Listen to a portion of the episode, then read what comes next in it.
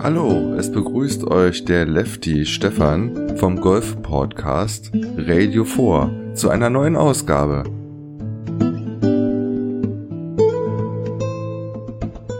Radio 4, der Podcast für jeden Golfer. Denn wir reden über den Profisport, Trainingstipps und auch Golfreisen und vieles, was uns noch so in Sachen Golf beschäftigt.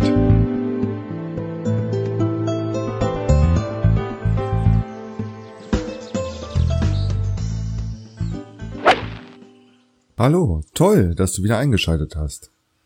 Heute gibt es eine neue Ausgabe von Radio 4 und wir fangen mal mit einer guten Nachricht an. Bisher war klar, dass Golf bei Olympia noch in Tokio stattfindet. Aber jetzt steht fest, das IOC hat beschlossen, dass Golf auch 2024 in Paris stattfinden wird. Und so wie es aussieht, sind die Chancen auch für 2028 in Los Angeles nicht so schlecht. Aber da wollen die Verantwortlichen auf die Spiele von Tokio warten. Und in Paris finden die Golfturniere auf den Albatrosplatz von Le Golf National statt, dort wo auch 2018 der Ryder Cup der Herren ausgetragen wird. Aber warum ich die Folge heute aufnehme, es geht mal wieder um den Profi-Golfsport mit dem Blick durch die deutsche Brille. Also schauen wir uns mal an, wie sich die Damen und Herren, die die Eisen schwingen, so gemacht haben. Bei den Herren auf der European Tour standen die Portugal Masters auf dem Programm, beziehungsweise stehen auf dem Programm seit heute. Gespielt wird das Turnier in Villamoira in Dom Pedro Victoria Golfkurs. Und wollen wir doch mal schauen, wie sich die deutschen Herren am ersten Tag geschlagen haben. Bernd Ritthammer startete mit einer 73er Runde und liegt mit zwei über Paar auf den geteilten 111. Platz. Sebastian Heisele spielte ein über Paar, eine 72er Runde und liegt auf den geteilten 101. Platz. Der dritte Deutsche in Portugal, Marcel Siem, landete mit einem unter Paar auf den geteilten 69. Platz. Und Alexander Knappe und Maximilian Kiefer spielten jeweils drei unter Paar, eine 68er Runde und liegen damit gemeinsam auf den geteilten 27. Platz. Aber schauen wir uns mal die Auftaktrunden in Portugal im Einzelnen an. Bernd Ritthammer spielte auf dem Frontline an der 3 eine 5, ein Paar 5, also einen Bogie. Und legte dann von der 4 bis zur 8 wieder Pars hin, sowie an Loch 1 und 2. Er beendete die Frontline mit einem Birdie und kam somit auf den Frontline auf Paar. Danach folgten bis zu 15 weitere Pars, ehe an der 16 ein weiterer Bogie folgte, an der 17 spielte er wieder Paar und an der 18 wieder ein Bogie. Bei Sebastian Heisele sah es ähnlich aus. Auf dem Frontbein spielte er die ersten fünf Löcher Paar, spielte an der 6 einem Paar 3 ein Bogie, dann folgten wieder zwei Paar und die 9 schloss er ebenfalls mit einem Birdie ab. Die 10 und 11 wieder Paar und an der 12 einem Paar 5 gelang ihm mit vier Schlägen ein weiteres Birdie. Dann folgten wieder Paar, Paar, Paar, Paar, Paar, sprich bis zur 17 spielte er Paar, um dann leider an der 18 einem Paar 4 eine 6 in seine Scorekarte zu tragen, sprich einen Doppelbogie. Bei Marcel 7, der geteilter 69. ist, sah die Scorekarte etwas bunter aus. Auf dem Frontline ging's recht gut los. Birdie, Paar, Paar, Birdie, Birdie, und die restlichen, Löchern von 6 bis 9 wieder Paar. Die Backline startete er leider mit einem Doppelbogey, spielte ein Paar, dann ein Birdie, die 13, 14 wieder Paar, die 15 wieder Birdie und die 16 Paar. Leider folgten dann an der 17 und 18 wieder Bogies.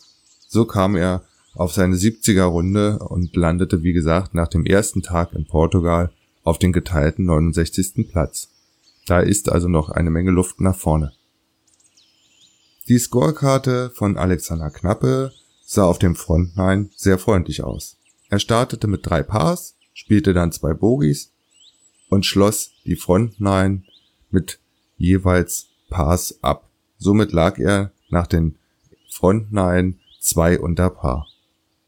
Die Backline spielte er von der 10 bis zur 13 Paar, an der 14 spielte er sein erstes und einziges Bogie, 15, 16 wieder Birdie und 17, 18 Paar. Also über diese Runde kann man sich nicht beschweren. Maxi Kiefer, der genauso wie Alexander Knappe auf den geteilten 27. Platz nach dem ersten Tag liegt, startete auf dem Frontline mit drei Pars, dann folgte ein Birdie, wieder ein Paar, dann zwei Bogies, zwei Pars. Somit lag er nach den Frontline ein über Paar. Aber dann legte er so richtig los. Die 10 Birdie, die 11 Paar, 12, 13 Birdies, die 14 Paar, die 15 wieder ein Birdie, 16 Paar, die 17 wieder ein Birdie. nur leider an der 18 folgt das dritte Bogie der Runde. Das Leaderboard in Villamoira führt der Südafrikaner George Kötzi und der Holländer Joost Lüten an. Sie beide spielten jeweils eine 64er Runde und liegen damit bei sieben unter Paar. So, und jetzt schauen wir doch mal, wie es auf der Ladies European Tour an dieser Woche bzw. in dieser Woche aussieht. Die europäischen Damen zog es nach Spanien. Die Andalucia Costa del Sol Open der España Femino standen auf dem Programm und werden im Real Club de Golf Guadalima ausgetragen. Natürlich auf der Ladies European Tour sind auch viele deutsche Damen unterwegs, also schauen wir einfach mal auf das Leaderboard nach dem ersten Tag. Ann-Kathrin Lindner spielte eine 72er Runde, sprich Even Paar und liegt damit auf den geteilten 52. Platz. Einen Schlag besser war Caroline Lampert. Sie liegt auf den geteilten 39. Platz mit einer 71er Runde. Noch besser machte es Leticeras Andreika. Sie spielte eine 70er Runde, zwei unter Paar und liegt auf den geteilten 25. Platz. Easy Gabsa spielte eine 69er Runde und liegt damit auf den geteilten 12. Platz und diesen teilt sie sich mit Olivia Cohn, die ebenfalls, Entschuldigung, eine 69er Runde spielte. Den Blick auf die LPGA Tour können wir uns sparen, denn dort ruht der Ball im Moment. Dort geht es erst in der nächsten Woche in Neuseeland in Oakland weiter. So, wo treiben sich denn doch noch irgendwie deutsche Golfer rum? Schauen wir doch mal auf die Web.com Tour. Wer könnte denn dort spielen? Zwei Deutsche sind dort aktiv und zwar Alec Jaker und Stefan Jäger. In Ohio, in Beechwood, stehen die DAP Championship auf dem Programm. Und Stefan Jäger ist bereits unterwegs, hat auf dem Back 9 angefangen und hat die Back 9 leider mit vier Bogies und den Rest mit Pars gespielt und hat jetzt die Front 9 einem Paar 4 mit einem Pärchen abgeschlossen und ist jetzt gerade an der 2 unterwegs. Alex Shaker startete Turnier, er spielte, wollen wir mal schauen, auf den Frontline, naja, ein bisschen durchwachsen. Auf dem Frontline spielte er Paar Paar, Bogi Bogi, dann ein Birdie, Paar, Bogi Bogi, Birdie. Auf den Backnine startete er wieder mit einem Birdie, dann folgte leider wieder ein Bogi, drei Pars, ein Bogi, und nochmal drei Pars. Damit liegt er nach den ersten 18 Löchern äh, mit insgesamt 73 Schlägen bei drei über Paar und bewegt sich, es sind halt noch ganz viele Spieler unterwegs, aktuell auf den geteilten 102. Platz. Ähm, Alex Shaker, für, beziehungsweise für Alex Shaker sind die nächsten Turniere ganz wichtig, weil es geht natürlich wieder um die Tourkarte für die PGA Tour.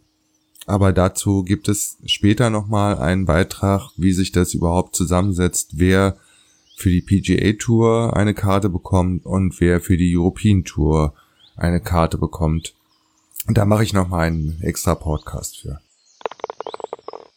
Der letzte Deutsche, der an diesem Wochenende Golf in Sachen Profis, jedenfalls in der ersten Liga spielt, ist Bernhard Langer. Ab morgen stehen die Pure Insurance Championship auf dem Programm in Kalifornien, in Monterey Peninsula. Im Moment sieht's ja für Bernhard Langer, was die Schwab Cup Wertung betrifft, recht gut aus. Er liegt an Platz eins mit immerhin 2,673835 Millionen US-Dollar, die er in diesem Jahr schon wieder eingespielt hat. So, das war der wöchentliche Rückblick, Ausblick, also diesmal leider nur ein Ausblick durch die deutsche Brille, was den Profi-Golfsport betrifft. Ich habe das ja in den letzten Wochen etwas vernachlässigt. Das lag daran, dass ich äh, mit meinem Podcast Radio 4 einiges verändert habe. Ich werde ihn ab sofort auf einer extra Seite nur noch präsentieren, nicht wie bisher, wo ich ihn in meinem Blog auf golfsport.news mit untergebracht habe. Ab heute gibt es die Podcast-Episoden dann immer auf radio4.de. Ich werde euch sowohl zum Blog als auch zur Webseite, wo der Podcast gelistet ist, ähm, einen Link in die Shownotes packen. Dort könnt ihr dann auch, wenn ihr möchtet, gerne dem Podcast folgen. So, den letzten Blick werfen wir mal ausnahmsweise auf die Herren-Weltrangliste und zwar nach KW 37. Auf den ersten fünf Plätzen hat sich gar nichts getan. Jason Day und Ricky Fowler sind nach vorne gerutscht. Äh, Jason Day ist jetzt auf Platz 6, Ricky Fowler auf Platz 7, während Rory McIlroy äh, runterrutschte auf Platz 8, Henrik Stenson auf Platz 9 und Sergio Garcia auf den 10. Platz. Alle verloren oder beziehungsweise die drei Herren verloren jeweils zwei Plätze zur Vorwoche. So, und dann schauen wir doch mal, wie sich die deutschen Golfer in der Weltrangliste schlagen. Kleinen Moment. Da gehe ich einfach mal chronologisch vor. Martin Keimer letzte Woche oder Woche 36 noch auf Platz 70. Diese Woche beziehungsweise Woche 37 auf Platz 71. Stefan Jäger verlor auch einige Plätze, liegt jetzt auf Platz 198. Bernd Ritthammer verlor einen Platz, liegt jetzt auf Platz 202. Alexander Knappe gewann einen Platz, liegt jetzt auf 203. Alex Shaker konnte einige Plätze gut machen, liegt aktuell auf dem Weltranglistenplatz 248.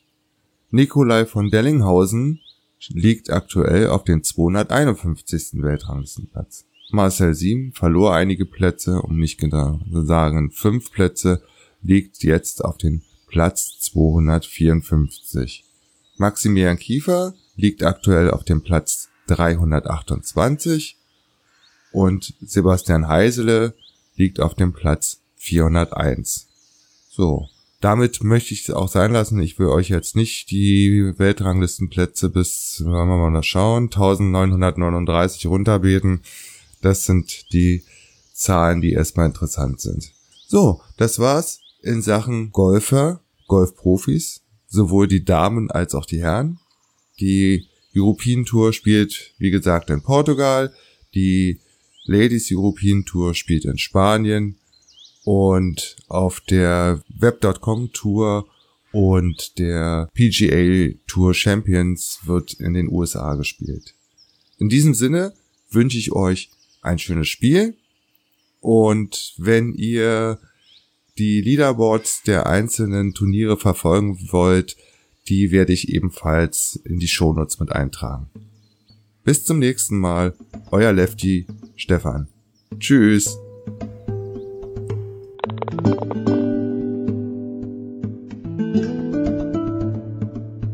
Der Gewinn des Oscars für die Unbestechlichen war wunderbar, aber ganz ehrlich, ich hätte lieber US Open gewonnen.